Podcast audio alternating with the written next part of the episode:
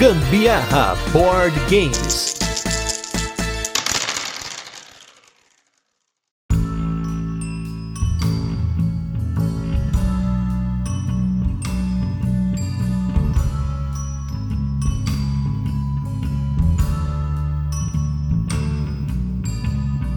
Que realmente existem jogos que te jogam? Ou isso é um mito board gameiro? Hoje, no Rodada dos Ouvintes, nós chamamos aqui várias pessoas com diferentes opiniões para tentar investigar essa história de jogos que te jogam que eu ouço em alguns momentos na nossa comunidade board gameística. Eu sou Gustavo Lopes e quem está aqui comigo para discutir, alguém que não está imersa na comunidade, ela vai poder dar uma opinião bem diferenciada para vocês. Estou com ela, minha companheira de vida de podcast podcast, Carolina Guzmão. Hello, people. O que, que eu vou dizer aqui já de antemão para todos? O único jogo que eu permito me jogar é o jogo da vida. Aí não, né? Ele Aí... me joga. Só pode.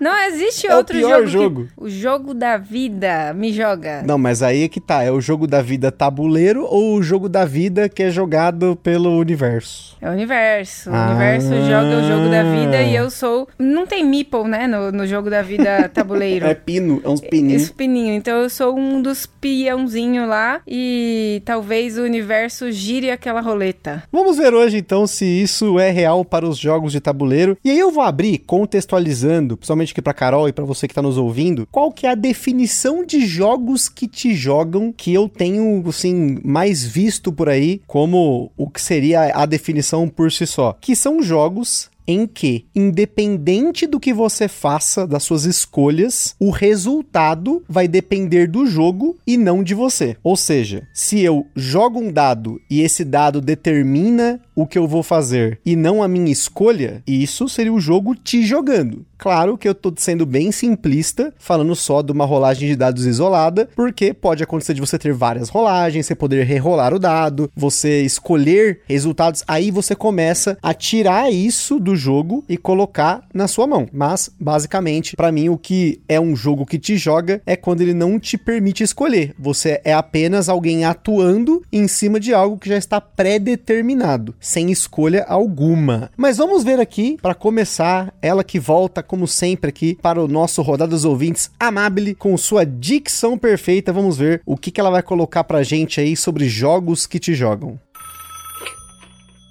Olá, olá, tudo bem por aí? Aqui é a Amabile de São Paulo, participando de mais uma rodada de ouvintes. Tava um pouco sumida pela correria, mas vim aqui falar sobre jogos que te jogam. Ou não. Sabe o que é o pior? Eu não sei se eu vou ser útil nesse tema porque eu fiquei pensando um tempão e eu não consegui lembrar de nenhum jogo que me desse essa sensação de nossa, o jogo está me jogando. Sim, tem jogos que são repetitivos ou que são chatos mesmo, ou que você senta que não tem tantos caminhos estratégicos, mas eu realmente não, não consegui lembrar de um jogo que eu falasse, nossa, realmente, a hora que eu terminei esse jogo aí, eu falei, não, eu não fiz nada, o jogo me jogou. Mas aí eu tinha acabado de gravar um áudio, o Mauro vira e fala: Ah, mas tem um Dungeon Fighter. E eu fiquei pensando: será que é um jogo que te joga? Ou é, ele é feito para uma diversão, né? E os comandos, as exigências que ocorrem ali, como por exemplo, jogar o dado levantando sua perna direita por baixo dela para cair em cima da mesa, se é que o jogo está te jogando. Porque eu acho que tem muito também da mesa, da experiência das pessoas com o jogo, da sua experiência com o jogo, do quanto você está envolvido ou não naquele momento, no quanto você está aberto para a experiência daquele jogo. Então, sendo muito sincera, não sei responder. Existem jogos que te jogam? Não sei. Não consigo lembrar de um. O único exemplo que eu tenho nem é meu. Mas o que eu posso dizer é: independente do jogo te jogar ou não, joguem, porque jogar é maravilhoso. E é isso aí. Até a próxima. Um forte abraço. Como a Carol infelizmente não jogou Dungeon Fighter comigo, só para contextualizar você que tá nos ouvindo, mais uma vez utilizando a palavra contextualizar aqui no podcast, o Dungeon Fighter é um jogo no qual você tem alguns caminhos dentro realmente de uma masmorra e para você acertar os desafios, os monstros que você tá lutando, você joga um dado meio que tipo petelecando ele assim, jogando ele na mesa, e aí ele tem que bater na mesa e ele entra num alvo e aonde ele cair no alvo, ele vai causar X de dano ou tem alguns efeitos que você tem adicionais, assim, bem macro na minha visão aí do, do Dungeon Fighter. Por que, que eu acho que o Dungeon Fighter não te joga? Porque o ato de você jogar o dado no Dungeon Fighter é uma ação que depende da sua destreza e por isso os resultados também vão depender de como você conseguiu jogar o dado ou não. Inclusive, como a Mabel comentou, tem cartas lá que faz você jogar o dado por debaixo da sua perna com a perna levantada, você fazer o dado quicar duas vezes. E isso por si só já é um jogo. É um jogo em que você está tentando jogar o dado de uma forma em que ele faça um determinado movimento. Se isso é o jogo te jogar, então boa parte dos esportes estão te jogando. Não sei se a Carol concorda aí comigo. Eu não, nunca, nunca joguei mesmo, mas por essa visão, eu acho que realmente o jogo não te joga nesse sentido, né? Vou discordar do Mauro, então. A Mabile também ficou na dúvida, então eu vou discordar do Mauro.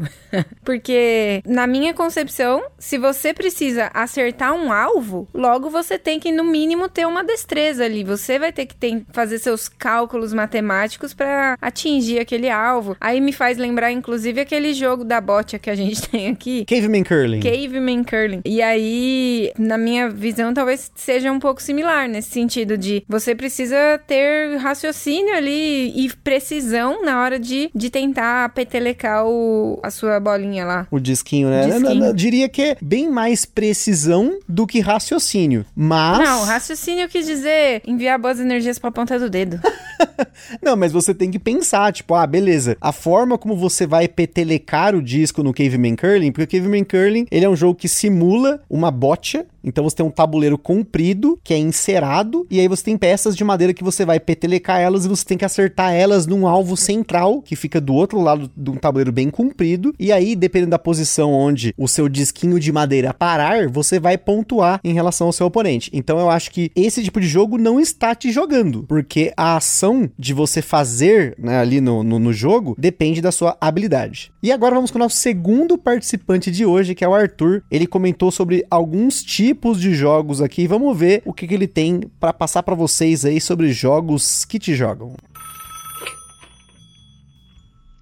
Fala Carol, fala Gusta, tudo certo? Aqui quem fala é o Arthur, de Goiânia. E eu comecei a gravar esse áudio respondendo que eu achava assim que existiam jogos que te jogam, mas eu acabei mudando de ideia e agora eu acho que não tem esse tipo de jogo, pelo menos não de uma forma geral. É, eu já passei por essa sensação de o jogo estar me jogando várias vezes, mas olhando para trás eu acredito que na verdade foi só um momento em que eu não estava me divertindo e precisava continuar jogando até acabar a partida. Pessoalmente, só ocorre comigo quando, é, quando eu tô jogando algum jogo cooperativo de informação aberta, onde a tomada de decisão é mais democrática.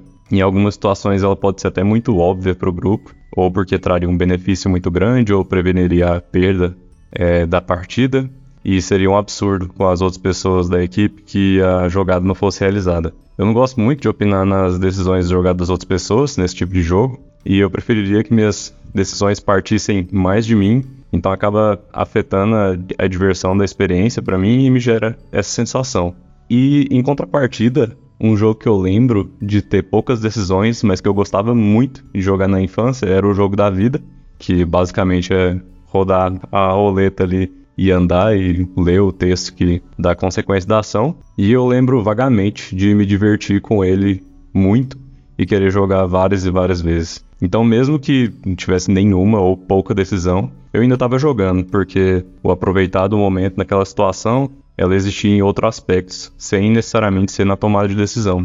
Eu já vi essa sensação ocorrer em outras pessoas, até mesmo em jogos mais complexos. Por exemplo, quando uma pessoa valoriza muito ganhar e durante a partida as chances de vencer acabam. Aí a pessoa simplesmente, putz, para de se divertir e, consequentemente, a sensação de o jogo começa a jogar ela se inicia, onde qualquer decisão é realizada só até chegar ao fim do jogo. Então, eu acho que a sensação de deixar o jogo de jogar acaba sendo muito pessoal. Ela pode até existir, mas não é uma característica atribuída ao jogo em si, mas uma característica pessoal para cada pessoa atribuir a experiência que ela teve com algum jogo. E é isso. Valeu, um abraço. É, o áudio do Arthur me, me trouxe três comentários a dizer. Ai, Jesus. Até metade do comentário era um só, mas uh, surgiu o terceiro. Era um só, mas surgiu um terceiro, mas o segundo surgiu quando? É, no meio. Do Tá meio bom. não, na metade anterior ao meio. Ok. Primeira coisa, achei ótimo que tanto ele quanto a Amable começaram falando uma opinião e logo mudaram. Né, isso, gente, sério, eu me fez pensar aqui que diversas vezes no meu jogo da minha própria vida, eu tenho vontade de não ter dito algo, mas aí eu já disse e aí não tô Já no era. WhatsApp, não tem como apagar. E aí, mais uma jogada da vida contra mim. Tudo bem, essa daí a Acontece. gente supera. A outra é que realmente o, o jogo da vida fez sentido, então até na minha introdução aí fez sentido. Querendo ou não, tem um, na minha visão, assim, aí ó, já quero desdizer. Depois eu refleti Jesus. que o que eu ia dizer não cabia com o que eu quero dizer. Na verdade, você executa tarefas que a cartinha fala no jogo da vida. E aí, você simplesmente jogou um dado e executou a tarefa que, que a carta disse. Ou rolou uma roleta, whatever. É que na roleta ali, é exato, falei errado. Dado não, roleta. Diz, disse de novo. Então, isso daí faz. Eu acho que é uma forma do jogo estar jogando você, porque você executa poucas ações, né? No máximo você gira uma roleta e move o seu pininho. E isso acabou, basicamente, né? Eu acho que isso é uma forma do jogo te jogar, sim, na minha concepção. E a última que eu ia dizer, o terceiro comentário que eu acho que é o mais valioso aqui, é que é interessante mesmo quando as pessoas jogam por você, né? Mesmo quando tem. Cada um tem o seu próprio tabuleiro de jogador. E aí tem gente que vem com mãozão querer movimentar dentro do seu próprio tabuleiro. Eu não sei se isso acontece em todas as casas, né? Em todas as pessoas é, existe essa situação. Porque passa, eu acho, que de um alpha player. Eu acho que se torna uma coisa invasiva, às vezes, Ai, assim, cara. um intruso, né? No seu jogo tabuleiro, no seu, no seu tabuleiro pessoal. Mas tudo bem, né? Mas isso não é o jogo te jogando. É Não, alguém. É um terceiro me jogando. É, o espírito zombeteiro. Mas sobre o jogo da vida, faz muitos anos que eu não jogo. Eu nunca joguei Olha jogo aí, da vida. a denúncia. Eu, Eu, joguei antes o meu. de, de começar aqui a gravar, eu entrei no Google pra ver como que era o tabuleiro. Nossa, olha aí. Eu joguei, mas, tipo, eu sei lá, eu ganhei, meu pai ganhou na empresa e a gente pegou um lá e jogou até detonar o jogo. Mas, o que eu me lembro, que eu me lembro, hein? Então, estou falando aqui, posso estar falando merda. É que você girava uma roleta, parava num lugar e fazia o que estava sendo pedido. Você não tinha uma escolha, você era afetado por aquilo que estava ali. Isso, pra mim, sim, é o jogo te jogar. Quando você não tem agência no que está acontecendo. Você está apenas executando. Você tem um papel e aí você executa ele. Então, o jogo poderia se jogar, claro, se fosse, sei lá, tudo automático. A decisão não tem decisão. Alguém girava uma roleta automática, movia o pininho automático, executa o que faz a carta, acabou, passa pro próximo. Mas, de novo, ano passado uma das coisas que a gente não conseguiu fazer, que eu quero mover para esse ano, é jogar os jogos antigos, como War, Jogo da Vida, Banco Imobiliário, só que com a visão de hoje. Coisas, por exemplo, que nem a Carol não jogou. Então, legal, ela vai ter uma visão de agora. E é uma visão que a gente quer tentar sem ter preconceito, mas analisar o jogo de acordo com as regras que estão no manual, não jogar com a regra que alguém lembra, e aí então conseguir passar pra vocês alguma coisa interessante ou não. Essa sua intenção aí me preocupa. Vai que eu gosto desses jogos aí e não Ok. quero mais jogar aqueles que a gente tem aqui em casa. Não, eu acho muito difícil, mas a gente Porque. vai ver Aí, isso. ó, cadê o preconceito? é, cadê o livre de preconceito, né? Não, não Porque- tô só comentando. Porque já pensou? Eu estou inserida na bolha e agora eu estou indo de passagem para fora dela. Porque eu Não tem conheci, passei a conhecer os jogos que as pessoas que não estão na bolha conhecem. E eu quero sair da bolha para isso. Ó, já pensou? É, mas você já não tá na bolha, na verdade, né? Você só não, tem eu jogos... estou na Surface ali, ó. Ah, Tô rondando ela. Não, eu tô um pouco, vai. Eu tô meia é, perna. mais ou menos. Você Porque- é que você é podcaster, é diferente, né? Não tem nada a ver. Eu não fico consumindo conteúdos, mas eu tô. Eu jogo os mesmos jogos que a galera. sim, ué. sim, sim. Então eu estou ali no meio também. Me sinto parte. Outra coisa que o Arthur falou sobre os jogos cooperativos, né? As decisões óbvias nos jogos cooperativos. Eu acho que dependendo do jogo, eu não sinto que o jogo está me jogando. E sim que eu fiz escolhas que me levaram a essa escolha que parece óbvia, ou que ela é óbvia mesmo e é isso aí, mas se o que antecedeu isso foi fruto de várias coisas que a gente fez e aí a gente chegou no negócio, não, a gente tem que fazer isso, eu não vejo tanto problema, porque tem casos que a decisão parece óbvia para mim e para os demais não. E aí a gente discute e tenta entender qual que é a melhor. E às vezes não tem uma melhor, só tem uma escolha, né? Então eu acho que isso tem que ponderar um pouco, porque a gente já jogou bastante jogos cooperativos e tem jogos que as decisões não são óbvias. Você não tem uma decisão óbvia. E tem jogos que apesar de chegar algum momento que tem uma decisão óbvia, não quer dizer que ela é óbvia porque ela sempre vai ser óbvia, mas sim porque o que a gente fez na partida levou a isso, tá? Então esse é um ponto sobre os jogos cooperativos. Agora, o que o Arthur falou sobre quando você já tá perdendo e parecer que o jogo tá te jogando, eu não acho que seja o sentido do jogo estar te jogando, mas sim que o jogo está se arrastando para você e qualquer escolha que você faça não importa, porque você já perdeu. Mas isso não quer dizer que o jogo tá te jogando, quer dizer que você perdeu. A única coisa é que o jogo não acabou. Existem vários jogos que isso pode acontecer. A gente já falou, por exemplo, do Antiquity lá atrás, em que se você ficar sem madeira, é muito provável que, porque você não se ligou nisso, você vai lentamente perder o jogo. Mas você já perdeu, porque se você não tem madeira, que é um recurso que é usado para várias coisas, raramente você consegue voltar pro jogo a menos que alguém troque a madeira com você ou negocie. O jogo tem um pouco de abertura. A mesma coisa para os 18xx. Tem vários casos desses jogos que chega um momento em que você vai entrar num espiral e vai perder o jogo. E eu acho que existem jogos que essa forma de perder não fica tão exposta, então a gente não, a menos que a gente calcule na cabeça, a gente não consegue descobrir se a gente está perdido ou não na partida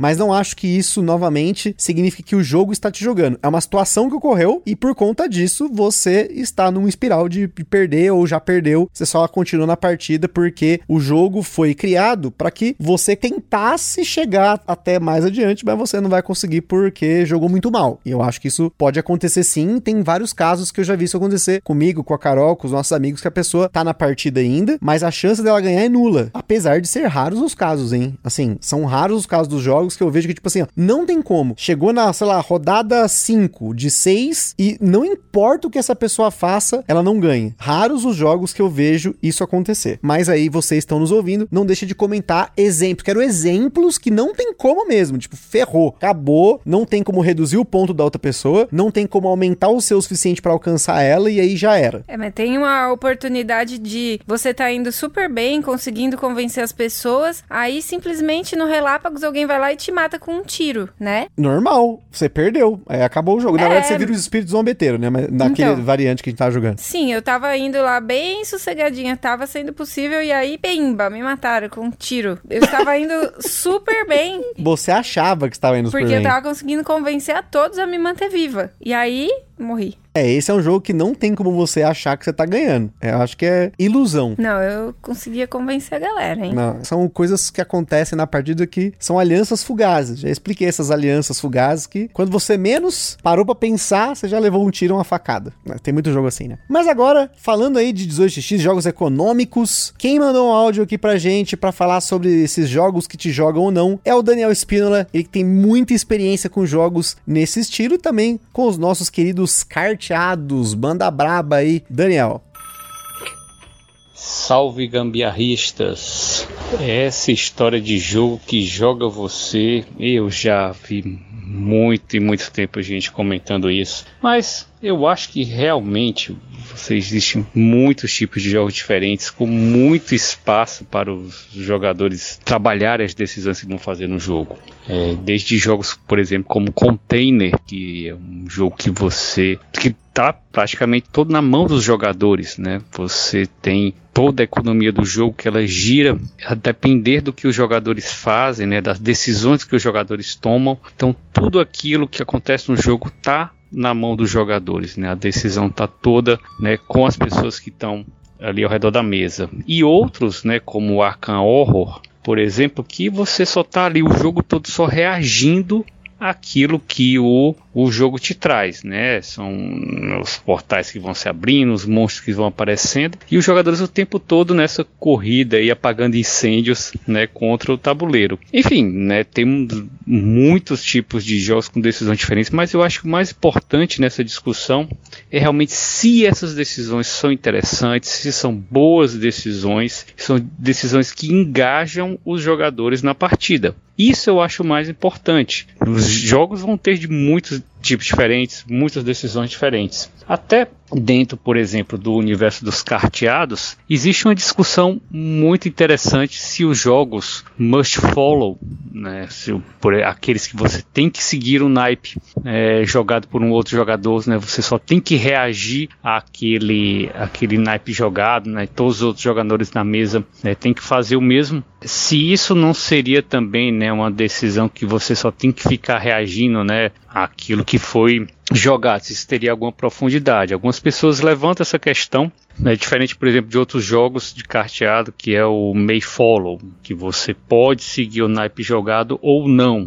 né, que aí já você já tem uma, uma outra decisão a se tomar. Eu acho que mais uma vez a gente cai naquela questão que o que importa são quanto aquelas decisões são interessantes. Então, algumas pessoas vão gostar mais do, de um tipo de decisão, outro de outros, né? Hum, é, se uns gostam mais de um estilo de, de, de, carteado ou de outro, né? De um estilo de jogo ou de outro. Bem, isso aí eu deixo aí para as pessoas discutirem e jogarem e encontrarem aquilo que elas acham mais interessante. Mas voltando àquilo que eu disse, importante é que essas decisões sejam decisões boas, decisões gostosas, decisões interessantes. É isso aí, valeu, Gusta, um abraço, um abraço para Carol e joguem sempre, joguem muito. Grande abraço.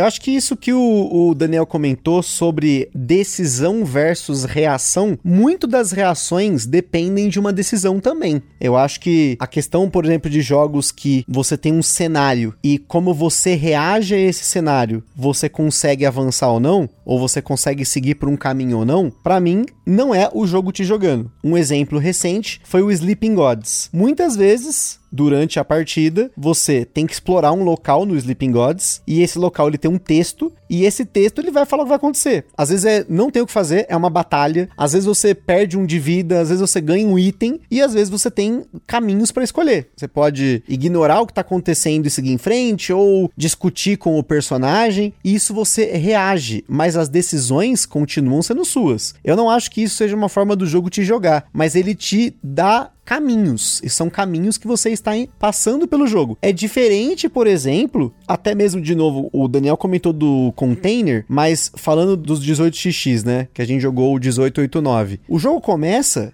você tem que comprar ações, você tem que investir em companhias, mas todas as decisões estão na mão dos jogadores e a forma como o jogo se orienta, o que, que vai acontecer, o andamento dele vai depender também dos jogadores. Então você tem um jogo que ele é totalmente dependendo dos caminhos que são colocados pelos próprios jogadores, porque se eu faço uma coisa, a Carol tem a escolha de fazer isso ou reagir a isso, e esse é o jogo. Ou exemplo no Sleeping Gods, em que tem essa etapa do jogo em que o jogo te demonstra um cenário e você tem que reagir a ele. Eu acho que nos dois casos, ainda assim, não chega nem perto do jogo, entre aspas, te jogar. A menos que, no caso do, do jogo, sei lá, você fosse sempre tendo que explorar numa ordem, e aí quando você explora, você não tem uma escolha. Mas de voltando para os Sleeping Gods, você tem dezenas de locais que você pode explorar e a opção é sua, é você que está decidindo onde que você vai explorar. Você tem dicas que vão te jogar para um lugar ou para outro ou falar que esse lugar é mais perigoso que o outro. Então, eu acho que isso ainda assim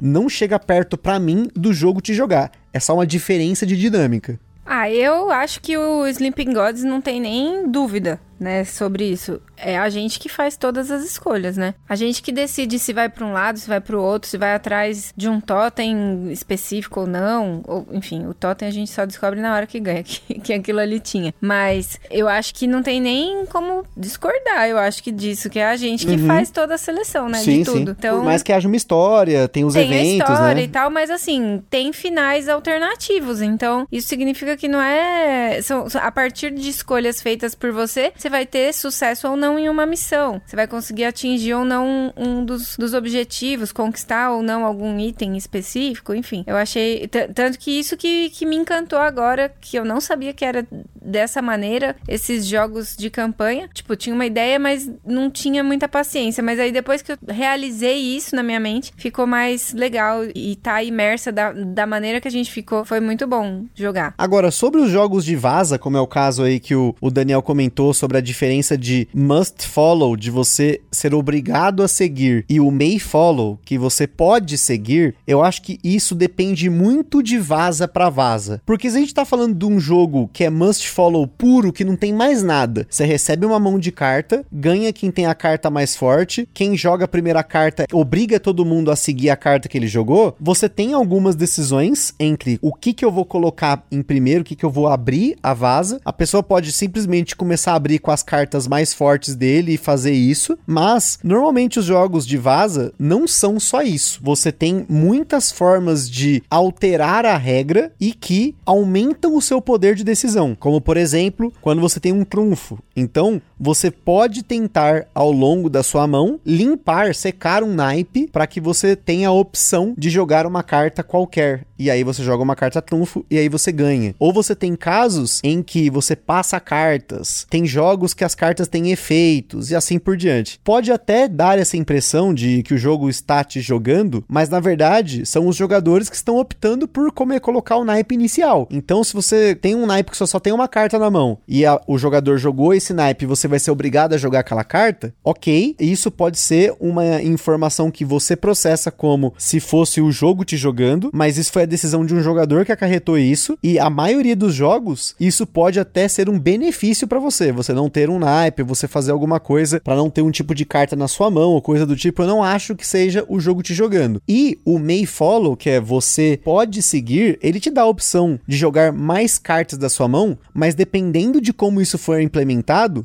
eu acho que fica até pior do que num jogo que você tem que seguir o naipe, porque a falta de restrição das decisões pode acarretar em alguns efeitos, como o último jogador ter um poder de decisão forte demais. Apesar de que num jogo de vaza, ser o último muitas vezes tem um poder de decisão forte, mas novamente, depende da dinâmica, depende do jogo. A gente sabe que tem dezenas de jogos de vaza diferentes que aplicam o mesmo sistema e fazem de uma forma diferente. É, em caso de jogo de vaza, acho que de vez em quando vira várzea, porque a gente, às vezes você sai com uma mãozinha legal, porém, se você tem que seguir o naipe, isso pode te estragar, sei lá, às vezes é um esquema no estilo papai, você vai ter que levar aquela rodada bem tranqueira e vai pontuar super mal. Enfim, paciência, você tem que ser honesto. E tem que ter a gestão da mão, obviamente. Tem a gestão da mão. Porém, se você só tem aquele no momento e vai ter que levar, vai ter que levar.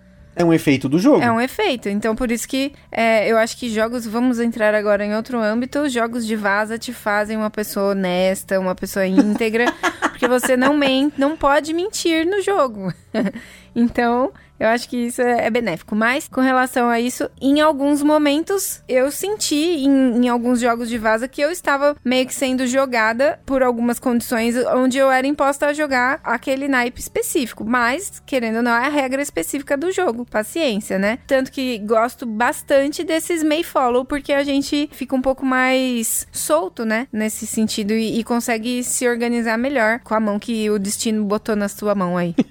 Mas eu, eu acho que o meu interesse muitas vezes pelo sistema de must follow, de te obrigar a seguir o naipe, é justamente pelos efeitos e pela sua gestão para que você saia disso. Né? Tem muitos jogos que você quer sair do must follow. Então você tem um naipe na sua mão, você ganha uma vaza, você torna com esse naipe, porque você já sabe que na próxima você já não vai ter esse naipe, você quer contar cartas desse naipe. Então, assim, são nuances, é coisa o que eu acho que pode não ser tão simples de você pegar numa primeira partida, com pouca experiência nos jogos de vaza. Por isso que eu acho que nem sempre o jogo de vaza, ele é o jogo mais indicado para você começar num carteado, ainda mais dependendo do jogo de vaza que você tá falando. Um climbing, né, um jogo que você tem que ir escalando, talvez tenha um poder de decisão maior, porque se você tem várias cartas que você pode subir, é você que tá escolhendo qual delas você sobe. Da mesma forma que no jogo de vaza, se você tem múltiplas cartas de um naipe, você pode escolher qual você jogar. Só que na maioria dos jogos você está pensando só em a carta mais forte e a carta mais fraca. Só que esse esse é um pensamento que nem sempre dá certo quando você já pensa em estratégias tal. Enfim, tô falando pra caramba aqui uma parada que é muito detalhada. Recomendo, inclusive, que você que não ouviu os nossos programas do Fala de Carteado, ouça, porque a gente comenta mais o detalhe falando especificamente de jogos de vaza. Mas agora, vamos aqui chamar aqui o Diego Antunes, do Esporte na Mesa. Vamos ver, ele que é um cara do esporte, que eu acabei de falar no comecinho lá, né, que o esporte, senão o esporte tava te jogando. Você não tá sendo jogado pelo jogo, a menos que você esteja parado. E eu acho que nem parado, a escolha é sua de ficar parado. Mas falei, falei, falei, viajei, viajei, viajei. Vamos ver o que, que ele vai falar aqui, se existem ou não jogos que te jogam.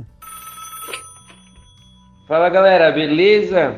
Diego do Esporte na Mesa. Vou falar sobre se existem jogos que te jogam ou isso é mito. Vou trazer uma, um texto muito interessante do Arnaldo Carvalho, tem no livro de Jogos de Tabuleiro na Educação, e já vou falar que, na minha opinião, é, é mito, que a gente esquece da parte mais importante do jogo. Nesse livro que ele traz um capítulo que compara os jogos a um, um corpo, o, o corpo humano. E aí ele fala que é preciso reconhecer que seu corpo físico está morto, só revela a sua verdadeira essência quando atrelada à sua energia, um certo espírito que não se faz presente quando não se sabe o que significa uma dada caixa com materiais diversos. A caixa, com suas regras e componentes, é apenas uma sombra do que só é quando acontece. Estudar a parte material, o corpo do jogo, é estudar em algo morto. E ainda assim é essencial para que possamos operar no mundo dos vivos. E aí é que ele fala, né, para guardar essa informação do, do jogo estar morto para eles voltar adiante. Mas vou dar o spoilerzinho,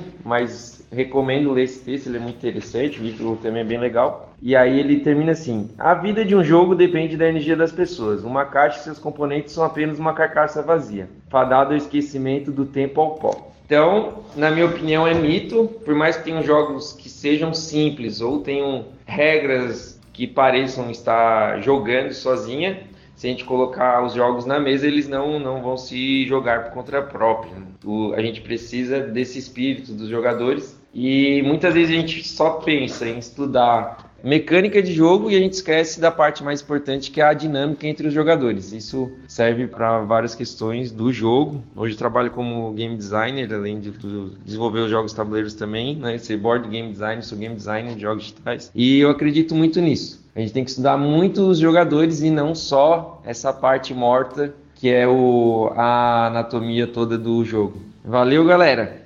Um abração aí e essa é que eu tinha para falar sobre esse tema que eu acho bem, bem interessante. Abração.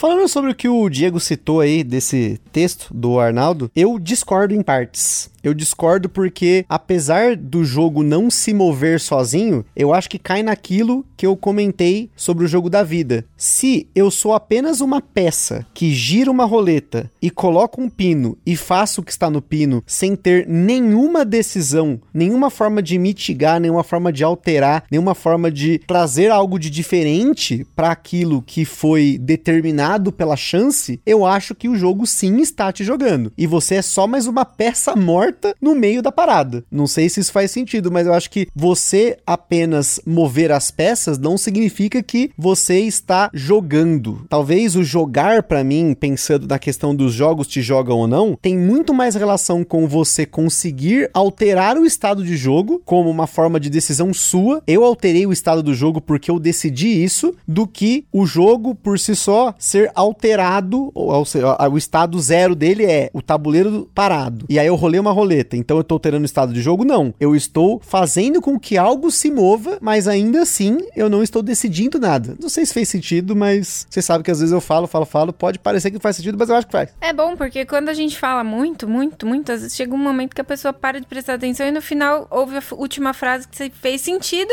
parece que tudo fez sentido, tá Perceba-se que a Carol não prestou atenção então na minha fala aqui, e aí ela acha ou não que faz sentido. Acho que faz sentido.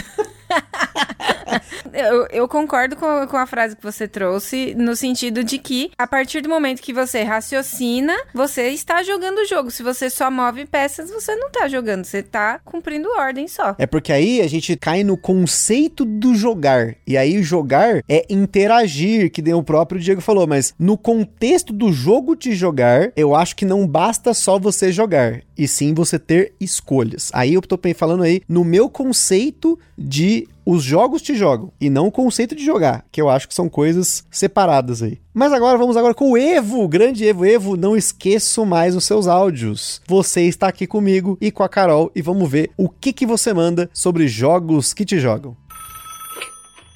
Fala gambiarreiros e gambiarristas, aqui é o Evo de Maceió, Alagoas e vamos de polêmica, né? Vamos falar sobre jogos que jogam ou isso é um mito? Eu tenho assim a sensação de que alguns jogos impõem controle sobre os jogadores e para mim isso é o jogo jogando pelo jogador. Acaba que em, em casos ora você faz uma ação óbvia ou às vezes você nem tem escolha.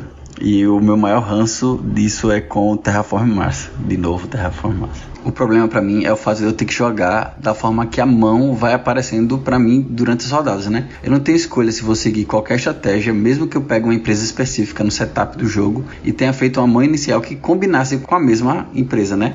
Até aproveitei para jogar no BGA que ele foi incluído né, no site e nela eu consegui fazer uma, uma engine de plantas, mas acabei só colocando uma cidade porque nem apareceu cartas na minha mão, eu tive que fazer o ação padrão para poder colocar, senão nem isso eu teria conseguido. E é esse impedimento que me incomoda no jogo, nesse jogo específico, né? E esse desconforto não é nem por ele ser mais tático porque se essas imposições fossem colocadas por outros jogadores, eu até gosto, fico tranquilo quanto a isso. Mas quando é o próprio jogo que me impõe, isso me deixa muito incomodado. Um outro jogo que me deu a sensação é, que ele está se impondo é o Trick of the Rails. Eu já venci algumas partidas, inclusive onde eu só segui o fluxo. Deixei, fui, tava com a mão muito ruim e só fui descartando as cartas para tentar manipular o, os valores né, das cartas sem qualquer estratégia. Foi só na loucuragem mesmo e acabei vencendo. Mas rolaram algumas partidas e fui pegando um pouco mais de experiência e fui meio que tendo noção dessa falta de controle, né? Você muitas vezes vem com a mão ruim, com cartas muito baixas. Você já sabe que você vai perder a maioria ou a grande ou todas as vasas e você vai ter que se adequar para poder manipular o, os valores, imaginando quais cartas você vai, vai ficar para sua mão.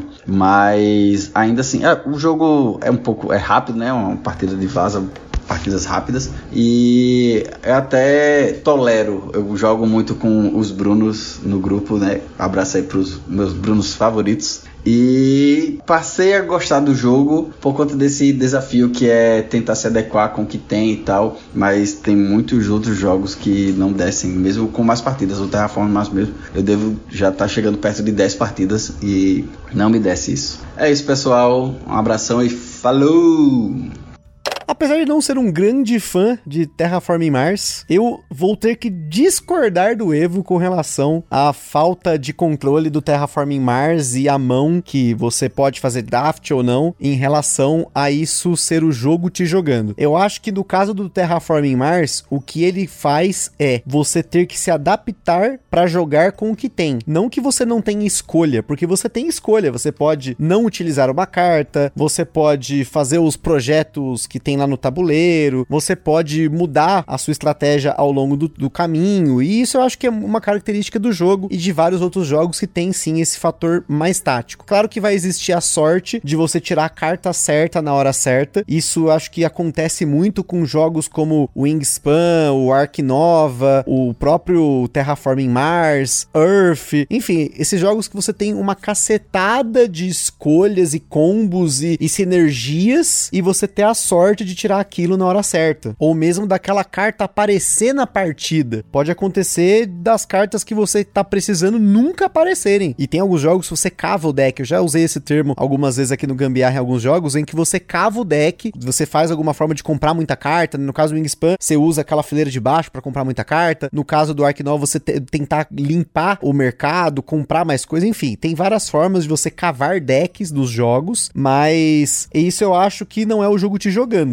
e sim a forma como ele se apresenta para que você reaja ao que você tem. E isso também serve para o Trick of the Rails. Apesar de que o Trick of the Rails é um jogo que eu quero jogar mais vezes, porque eu sinto que do meio para frente na partida, às vezes acontece alguns efeitos em que um jogador começa a ganhar de uma vez, ele não para de ganhar. Mas isso é fruto das escolhas das cartas que foram jogadas ao longo da partida, principalmente dos naipes que ele manteve na mão. Eu já tive sensação em jogos assim, que são mais táticos, de, sei lá, no início do jogo, ou enfim, em algum momento ter feito escolhas ruins e não conseguir melhorar isso. Sei lá, uma coisa muito comum às vezes é pouco dinheiro, enfim. Eu, eu lembro de ter tido essa sensação, não lembro exatamente o que foi que desencadeou, mas de eu ter tido essa sensação de não conseguir sair daquele looping de miséria no Lisboa. e aí eu ficava executando exatamente sempre a mesma ação, porque eu não tinha recurso para fazer outra coisa. Você lembra o que era? Ah, faz tempo que a gente jogou Lisboa, hein? Caraca, apesar de ter jogado muitas vezes em 2020, 2021 aí. É, então, eu não lembro o que foi que eu fiz, mas eu, eu ficava só executando a mesma coisa. Então eu nem precisava raciocinar porque não tinha o que eu fazer, eu não tinha um recurso específico lá, alguma coisa que, que precisava e eu não conseguia fazer mais nada. É, eu só fazia a mesma ação ali e ficava por isso. Mas curioso, por exemplo, quando acontecia no Antiquity lá de você ficar tendo que limpar os mortos lá, os túmulos. Aconteceu também, Não verdade. teve essa sensação? Teve essa sensação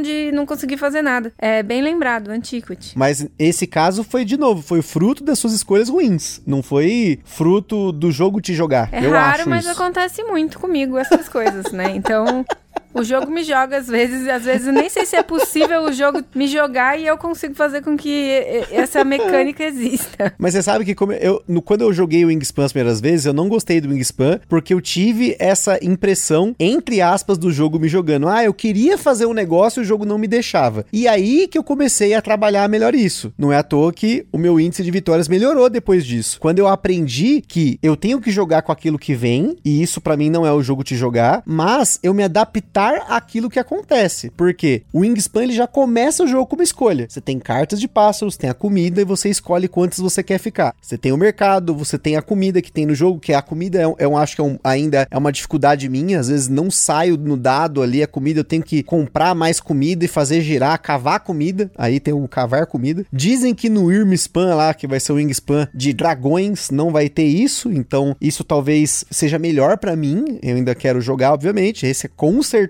eu quero Jogar, né? Você quer ter, jogar. ter, jogar, enfim. E então eu, eu tinha essa impressão no Wingspan. E depois de jogar muitas partidas, eu aprendi a manejar melhor o jogo. Principalmente com aquilo que eu falei: você cavar o deck de pássaros, né? Você conseguir mais formas de comprar cartas. E com isso você cava o deck e você se utiliza melhor dessas cartas. Tem cartas que você coloca embaixo, né? Você esconde, você tem efeitos de descarte, enfim. Mas eu achava que o Wingspan me jogava da mesma forma que jogos táticos como ele, o Terraforming Mars, e depois eu me adaptei a isso, ou seja, novamente são as reações que eu faço que me garantem ou não a vitória. Então, pra mim ainda assim, não é o jogo te jogar. Tem mais, tem um pouco de sorte de tática e de reação. E tem o momento da inércia, que você não consegue fazer nada e fica lá só rodando. É, é como se alguém tivesse girando você assim. É Se chama isso. zica de jogo isso aí pra mim. É más escolhas. Más escolhas. Mas agora vamos lá que o Augusto, o Augusto mandou um monte de, de jogos, de exemplos aqui. Vamos debater os exemplos do Augusto, apesar de que vai ser, ó, Augusto, tem alguns aqui que vai ser difícil porque a gente não jogou esses jogos, mas podemos comentar em cima do seu comentário e a galera que jogou pode comentar aqui em cima dos comentários do Augusto também pra gente discutir se esses jogos estão te jogando ou não. Indo direto ao ponto aí, pensei em algumas categorias de jogos que tem essa ideia de que você não joga. O jogo joga por você, né, e às vezes você pode não estar jogando de fato, mas o jogo tá ali te influenciando nas suas ações e você fica meio que sem as opções e tem que fazer aquilo que o jogo te força a fazer. Né? O primeiro exemplo que eu vou dar é, vai ser meio polêmico, porque é um exemplo de jogo onde justamente você não consegue bolar uma estratégia a longo prazo. Você tem que reagir às novas coisas que seus oponentes fizeram e como o tabuleiro se apresenta. Que é um jogo que está em hype agora, que é o Hegemony. No Hegemony, que eu achei um jogo bem interessante, joguei algumas vezes, eu achei bem interessante, mas eu sinto que você está o tempo todo ali reagindo às coisas novas do tabuleiro. Você está ali como capitalista, pô, reduziram o salário aumentaram o salário do, do, proletariado, você vai ter que ir lá e, ah, agora eu vou ter que reagir para diminuir o salário. Ou então aumentar o seu imposto, você vai ter que reagir para diminuir o imposto. Então você está sempre tendo que reagir a isso, além do jogo ter uma estratégia meio que é uma estratégia principal, é a estratégia foco. O capitalista, o foco dele é acumular dinheiro. Como ele vai fazer isso depende de como você quer jogar, da tua tática. Mas a estratégia é acumular dinheiro, você pode fazer isso de diferentes formas, mas não foge muito daquela caixinha ali. Você está sempre tentando acumular dinheiro e reagindo ao que o tabuleiro, ao que os oponentes estão fazendo. Mesma coisa jogando de estado. De estado, você está sempre tentando não quebrar ou não, não deixar o estado ficar sem dinheiro. Mas você está sempre reagindo ao que os outros estão fazendo. Você não está putz, eu tô bolando uma super estratégia aqui que vai vencer o jogo. Não, você tem uma estratégia mainstream ali de conseguir os pontos de acordo com onde estão as coisas, mas não foge muito disso. Não, tu não consegue bolar uma coisa muito diferente. Então eu sinto que o jogo, né, manda em você, você só, só sofre as consequências. É, outro tipo de jogo que tem essa ideia é justamente o John Company. Mas é uma ideia um pouco diferente, que é, você pode bolar a melhor estratégia que você quiser, negociar o quanto você quiser, mas no final do jogo, no John Company, se você não conseguir rolar o dado para conseguir aposentar os funcionários da empresa, né? se você não conseguir aposentar a galera, você simplesmente, simplesmente não aposenta e não ganha os pontos da aposentadoria, que é o que mais te dá ponto no jogo. Então você fica ali dependente de uma rolagem de dados. Que se você não conseguir fazer essa rolagem de dados, dá certo, você rola ali, não deu certo, não tem como mitigar isso, você simplesmente não consegue rolar e ter sucesso. Você não aposenta, você não ganha os pontos e você pode ter se planejado muito, ter feito uma baita de uma estratégia que não vai conseguir pontuar. Então eu sinto que quando o jogo ele tem uma dependência de sorte para você fazer a pontuação core que você não consegue mitigar, eu acho que estraga muito a experiência né, e você não consegue ganhar porque você não teve sorte no final do jogo. Sendo que o jogo não é de sorte, é um jogo de estratégia, de negociação, etc. É, isso também, eu sinto que outro jogo que tem essa mesma vibe é o Takenoko. O Takenoko, se você der sorte de puxar os contratos no final que combinam com o que você já construiu, você ganha o jogo. Então, nesse sentido, você tem que conhecer já as cartas, saber o que vai rolar. Mas se você simplesmente dá sorte de comprar o contrato que você já tinha completado, você ganha muito ponto e você consegue ganhar é, independente da sua de você ter uma estratégia melhor do que o seu oponente. A sua estratégia foi só contar com a sorte de conseguir comprar os contratos que, que iam sair. Então isso eu acho que são quando você tem essa sorte como um fator decisivo para o jogo, eu acho que isso impacta muito. O que é bem diferente de sorte quando você está falando de wargame, de jogos que a sorte é um elemento principal do jogo. Nesse, nesse sentido, eu acho que é tranquilo. Por exemplo, Root o Root o Batalha tem a sorte e faz parte da experiência do jogo você contar com a sorte e você perder porque não rolou o dado. Perder por um ponto, às vezes, porque não rolou o dado certinho ali que você precisava. Mas isso faz parte do jogo, é isso é uma experiência bacana, porque você está ali vivendo uma história. Mas em jogos que se consideram mais estratégicos, você ter esse fator sorte ali para poder sequer pontuar, né? Ah, preciso de um sucesso para poder pontuar e não consegue pontuar. Isso é muito, muito frustrante. Um outro tipo de jogo que eu sinto que o jogo mais te joga é jogo do estilo salada de pontos, em que qualquer ação que você faça vai te dar pontos. Então você vai tirar uma peça e botar ali, isso vai te dar ponto. Você vai fazer uma ação X, vai te dar ponto. Vai fazer uma ação Y, vai te dar ponto. Tudo que você faz te dá ponto. Então, se tudo que você faz te dá ponto, você pode fazer qualquer coisa, que qualquer coisa vai te dar uma pontuação legal. E eu sinto que você não consegue ter uma estratégia assim que, ah, essa estratégia aqui é a melhor, ou essa estratégia aqui faz mais sentido. Você só vai fazendo e vai ter uma pontuação ali, vai ter uma pontuação boa. Então, quando chega nesses jogos que você faz 300 pontos, 400 pontos, isso me desanima um pouco, porque eu sinto que, ah, qualquer coisa que você faz te dá ponto, então é meio que, ah, tá fazendo ponto ali, tá fazendo ponto aqui, tá fazendo ponto aqui, tá fazendo muito ponto. E isso desanima.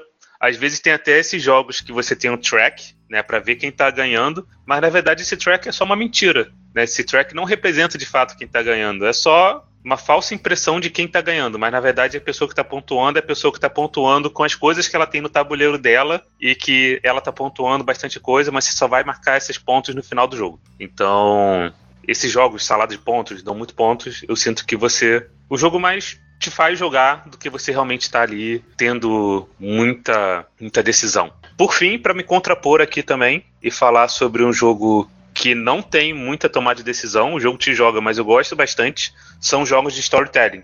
Eu tenho o Forgotten Waters, que eu me amarro nele, é um jogo que você só vive a história, você tem poucas decisões, assim, você não, não evolui muito o seu personagem, mas você está vivendo uma história ali, é mais aqueles livros de você que você lê e se toma decisões para onde a história vai. Mas eu adoro, eu adoro, adoro viver as histórias, eu acho extremamente engraçado.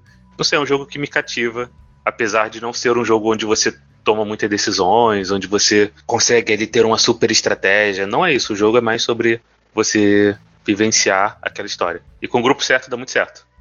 Bom, a primeira vez que o Augusto manda um áudio aqui, ele manda um áudio com 255 camadas de discussão e eu espero que a gente consiga atingir algumas delas. Acho que a primeira camada aqui da discussão, primeiro item aqui, que o Augusto comentou do hegemony, que é quando o jogo não tem uma estratégia a longo prazo, você não consegue ter uma estratégia a longo prazo e você tem um papel a cumpri-lo, né? Que nem ele comentou, ah, se o Estado não pode quebrar, os capitalistas querem, né, afetar o salário e assim por diante. Eu acho acho que, a menos que uma inteligência artificial ela fosse fazer um caminho óbvio demais sempre, ou seja, ela reage sempre da mesma forma e isso não tem uma aleatoriedade do que ela faria. Tô pensando assim em relação a, estou pensando num automa para o jogo, né? Se acontecer isso, faça isso. Se acontecer isso, faça isso. E, e seja só isso o jogo, eu acho que sim, o jogo está te jogando, porque é a mesma coisa do jogo da vida. Você tem um papel a cumprir no jogo que é rodar a roleta, andar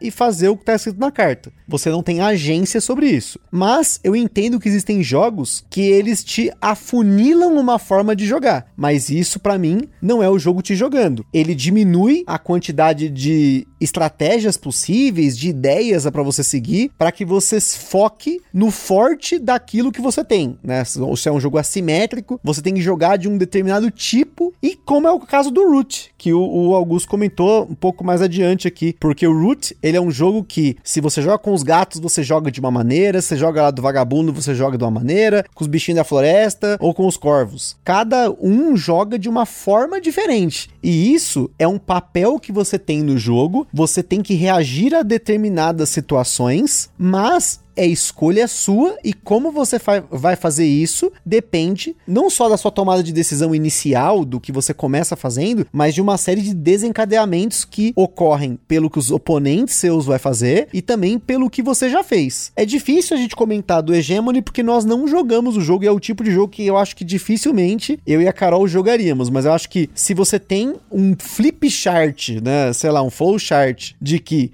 se acontece isso, faça isso, se acontece isso, faça isso. Se você não, não tem uma tomada de decisão, isso é o jogo de jogar, mas eu acho muito difícil que o Hegemony seja isso, pelo menos pelo pouco que eu conheci do jogo. Eu dei uma olhada no jogo antes de comentar aqui no cast, então eu, eu não acho que seja exatamente isso. Talvez a sensação seja da experiência não estar sendo boa ou não, e aí ter essa impressão de que você está fazendo a mesma coisa ou que você está fazendo algo muito óbvio. Mas eu acho que nem sempre esse óbvio é óbvio mesmo. Eu acho que depende dos caminhos que você tem no jogo. Mas, de novo, não joguei o Hegemony, é difícil a gente até comentar, né? Sobre alguma coisa que a gente não jogou. É, eu, eu só percebo assim que jogo que te traz essa sensação, talvez não seja um jogo que esteja sendo agradável para você, assim, né? Como eu falei do Lisboa, falei do Antiquity, mas isso foi em algumas das partidas. Em outras onde eu tomei decisões diferentes, o jogo já, já me trouxe uma sensação diferente, né? Então, eu acho que tem jogo que efetivamente a proposta dele é aquilo, você só cumpre e é, o que tá sendo solicitado, mas quando não é, quando tem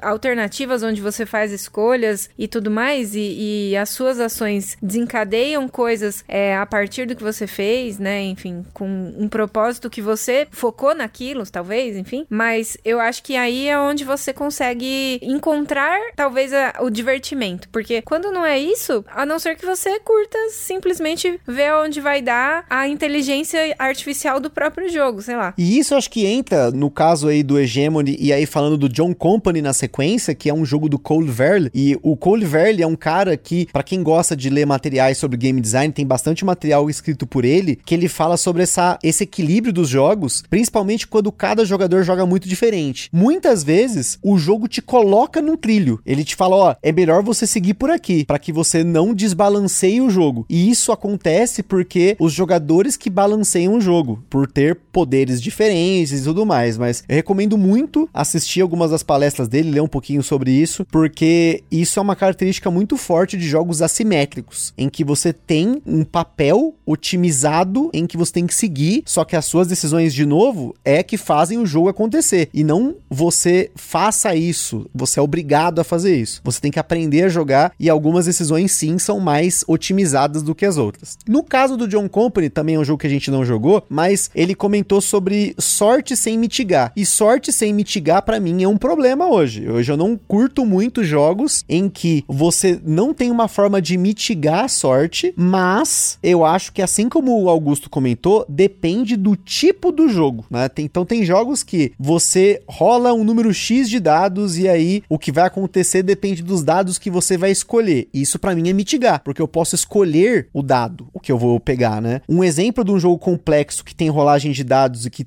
tem essa mesma coisa de entre aspas mitigar, mas é mais complicado, é o Pax Emancipation que a gente jogou. Tem um momento na rodada em que você tem que jogar um dado e esse dado ele vai ditar algumas coisas que vão acontecer, que pode ser você perder alguma coisa ou não acontecer nada ou que o jogo se move, mas isso é uma forma temática do jogo aleatorizar certas coisas que vão acontecer. E isso vai depender muito do estilo de jogo, né? Porque eu achei até estranho quando o, o Augusto voltou para falar do Root lá embaixo, né? Depois que ele falou do John Compre, Takenoko, já volto no Takenoko, mas o Root, como eu comentei, ele tem uma narrativa, não uma narrativa de uma história que está sendo contada, escrita, mas ele tem uma narrativa que acontece na partida e a sorte faz parte dela. Eu não sei no caso do John Company, porque eu não conheço realmente o John Company, sobre esse negócio da rolagem de dados que acontece no final. Mas, no caso de alguns jogos parecidos, que são super complexos, mas tem rolagem de dados, de novo, como Pax Emancipation, ou como Bios Genesis, que é um jogo que a gente jogou, e esse a Carol jogou comigo, os dois, né? O Pax da minha Carol jogou comigo, mas você tem um jogo que você tem que tentar fazer uma série de coisas. No caso do Pax Emancipation, é um jogo super estratégico, apesar de tático, ter coisas táticas, você tem que pensar, poxa, eu vou colocar meu agente aqui, porque aí depois, se essa carta virar uma revolução, ele vai se tornar um agente da revolução, porque aí depois eu vou pontuar com isso, eu quero influenciar o regime da partida, só que se rolar um dado e essa carta for pro saco, você vai perder o agente, ele vai ser, ele vai voltar para você, né? Então, existe uma coisa que às vezes a gente separa na nossa cabeça, que é jogos estratégicos e jogos temáticos. Eu acho que hoje em dia tem muito jogo que ele mescla as duas coisas e isso entra numa zona cinza. E mesmo quando a gente fala de jogos estratégicos e jogos temáticos, eu acho que existem jogos que são temáticos e têm estratégias, porque você tem que formular uma estratégia ao longo do jogo. E existem jogos estratégicos que também são táticos. Então é difícil de colocar numa caixinha e avaliar o jogo pela que ele se propõe a ser por uma categoria. E sim, a gente tem que avaliar mais os jogos pelo que eles são por si só. Seja a experiência temática ou estratégica, eu acho que todo jogo é uma experiência como um todo. E a gente tem que avaliar essa experiência quando a gente pensa se esse jogo é para mim ou não e se realmente ele tá me jogando ou não, porque eu acho que na maioria desses casos ele não está te jogando. E sim, vai ter uma dependência de alguns fatores do jogo. Sorte não mitigável, eu acho que sim, tem relação com o jogo te jogar. Mas ao mesmo tempo, eu acho que isso é parte de muitos dos jogos como uma, assim, não é uma parte completa do jogo, mas quando isso não é uma parte completa, não acho que o jogo tá me jogando. Eu acho que é uma sorte sendo lançada. Não sei, de novo, eu acho que eu falei pra caralho. Concordo, concordo. Concordo. é isso? O comentário é concordo?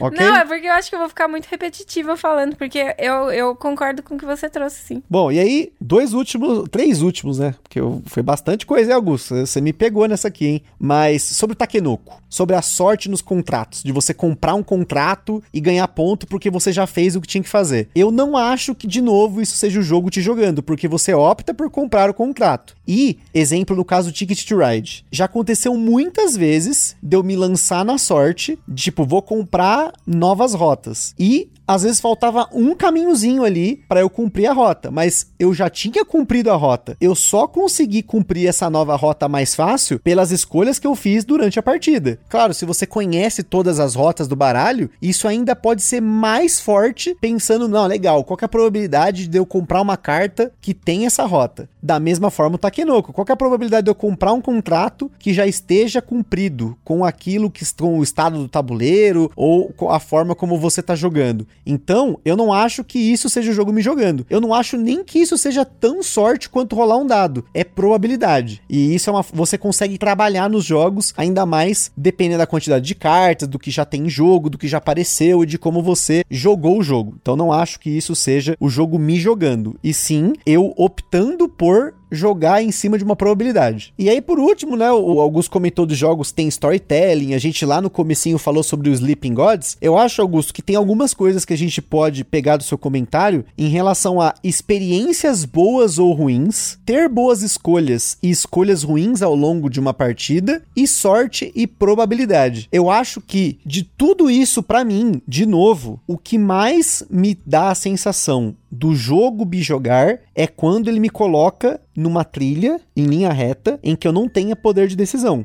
Ou que a decisão esteja atrelada a puramente sorte. Eu rolar um dado, andar e executar o que tem para fazer. Talvez eu esteja batendo muito nesses jogos de roll and move, porque eles normalmente não te dão uma opção de você ir por um caminho diferente, de você testar uma outra coisa, diminuir o valor do dado, aumentar o valor do dado, sei lá. Raramente isso acontece e quando isso não acontece para mim é o jogo me jogando. E aí, por fim, você comentou dos jogos de salada de pontos, né? Eu acho que isso é muito óbvio. Você fazer duas coisas e uma dá mais ponto e a outra dá menos ponto, e você ir na que dá mais ponto, apesar de ser um poder de decisão, ainda é você tá num trilho. Mas eu não me lembro de nenhum jogo de salada de pontos em que eu sou obrigado a seguir por uma trilha que faça ponto daquele jeito. Já aconteceu casos, como o caso do Taverna, lá, aquele jogo lá de trás que nós falamos aqui no Gambiarra, em que eu tinha a impressão de que se eu fizesse sempre a mesma estratégia, eu sempre ganhava. E se eu fizesse outra coisa, eu não ganhava. Eu não sei se o jogo é exatamente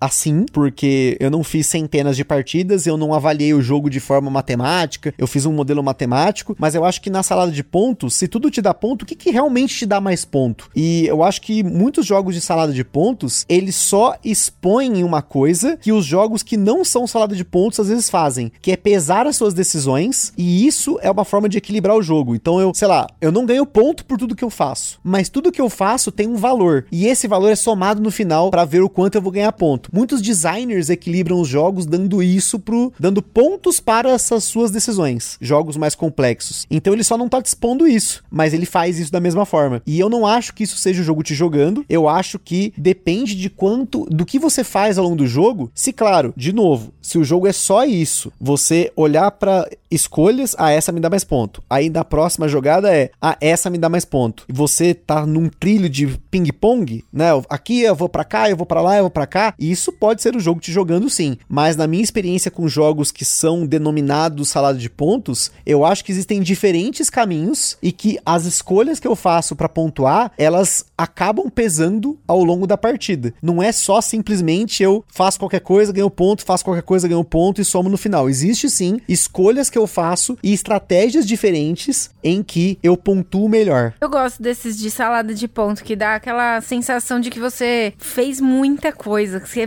pontua demais. Mesmo que você tenha ido mal, você tá com 200. Eu acho muito bom esses jogos. Então, o problema é que você reclama quando perde por dois, um ponto. Aí fica difícil. É, isso é horrível. Na verdade, eu tenho ódio quando isso acontece. Se é pra perder, perde muito. Não perde pouquinhozinho. Um, dois pontos. É péssimo perder assim. Então, assim, de novo, quero que vocês estão nos ouvindo aí. O próprio Augusto, que o Augusto vai ouvir, né? Augusto, não deixe de comentar aí, inclusive sobre os nossos comentários e comentar o comentário da galera. Eu quero ver a galera discutindo aqui, porque eu acho que é uma discussão interessante. Eu não, não vejo que seja exista um certo ou errado, mas sim pontos de vista e formas da gente analisar essa vertente de pensamento sobre o que é um jogo te jogar ou não. E para a gente finalizar, o nosso narrador da vinheta do Gambiarra Board Games, das nossas parceiros, grande Felipe Totó, para fechar esse episódio, veio trazer para vocês o que que é para ele um jogo te jogar ou não jogo não te jogar. Jogo não te jogo? Vamos ver o que ele tem para falar. Olá, gambiarristas do Brasil e do mundo. Aqui é Felipe Totó falando de Parnamirim, Rio Grande do Norte, Brasil. Será que existem jogos que te jogam?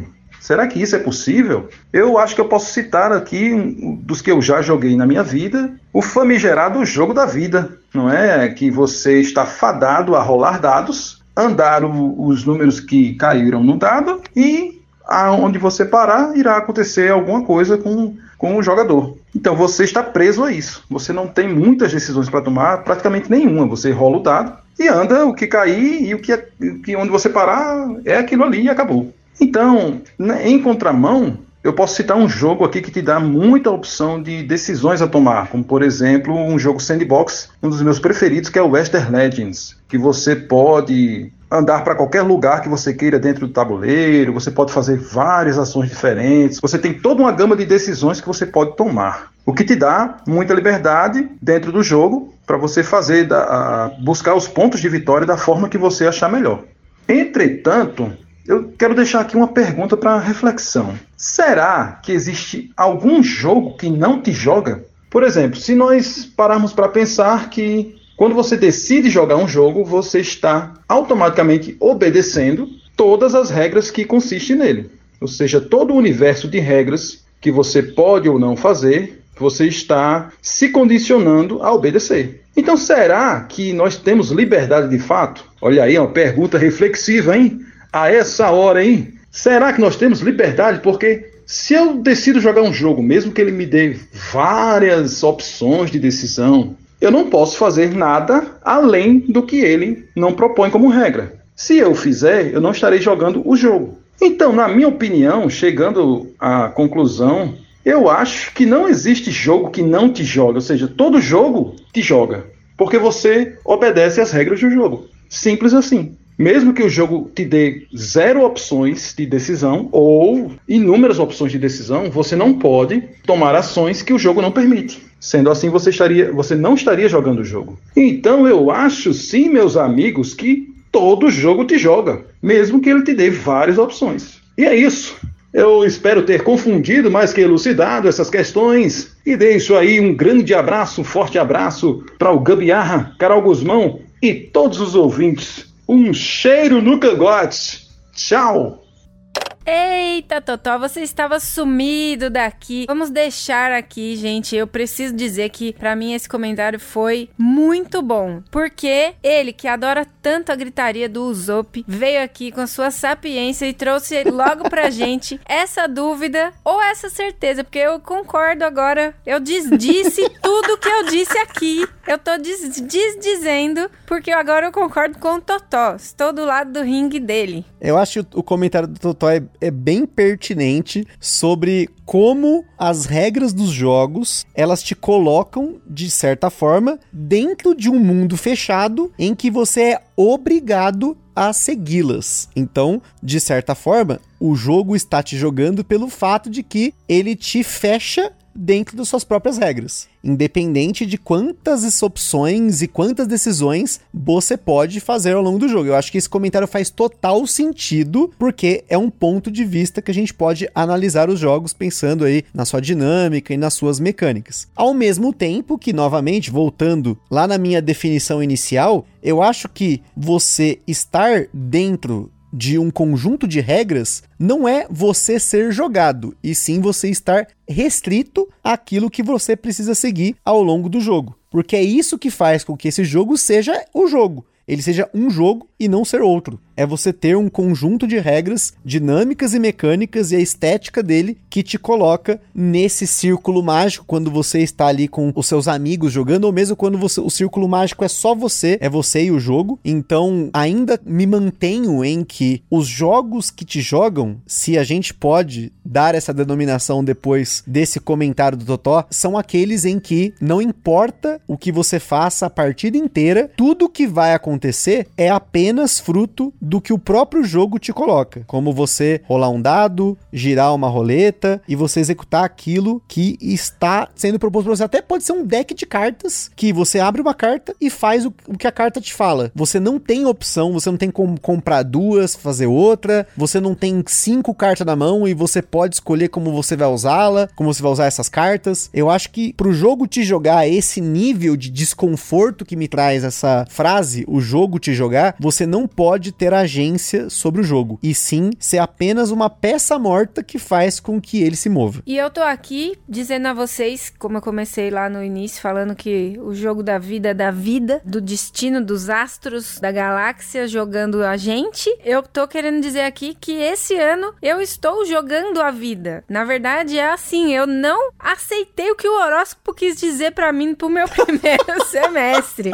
Eu não quero, vou tá horrível. Semestre de Sagitariano tá uma porcaria. Então estou aqui jogando a vida contra o que ela diz que seria, o signo no caso. E a gente termina com essa sapiência fortíssima de horóscopo de signos que vocês sabem o quanto eu adoro, que é mais um exemplo de. Vou, aí é que tá, aí eu vou fazer o comentário. Se você segue o horóscopo, você está deixando o jogo te jogar. Seja rebelde. Seja. Eu não, não sigo horóscopo, inclusive não sei nada nem sobre o meu O próprio pior, signo. ou pior- Mas eu, eu, opa, não, não posso deixar de, de dizer que eu fui lá olhar, né? O que que ia o que que queria falar pra mim. Então, não sigo horóscopo, não, não, não fico lendo isso, mas pra começar o ano eu inventei de fazer isso. Putz. E fiquei frustrada e falei, não, vou jogar a vida do meu jeito. Ou pior de tudo, você ir contra o horóscopo, será que já não é algo que foi predito e você está sendo jogado também? Ou será que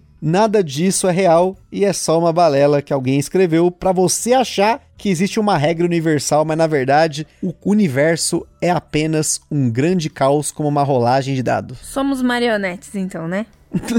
Somos parte da Matrix? Ou será que não? Enfim, falamos muito sobre um jogo te jogar, sobre a vida te jogar, pro lado e pro outro, bater em você e te jogar no chão. Mas não deixe de comentar e não deixe de seguir a gente no Spotify ou na plataforma que você ouve a gente. Comentar, porque o seu comentário é muito importante para que essa discussão se mantenha viva e não seja apenas nós jogando o jogo do podcast. Tive uma ideia aqui. Se nós formos realmente marionetes, as coisas ruins às vezes acontecem, as pessoas se esbarram e, e tudo, porque os fios devem estar emaranhados. Olha aí, mais uma Acho sabedoria que- de hoje, hein? Com certeza isso é real, gente. Terminando com um incômodo pra sua mente aí. É isso aí, tamo junto, aquele forte abraço e até o próximo episódio. Falou, beijo, tchau.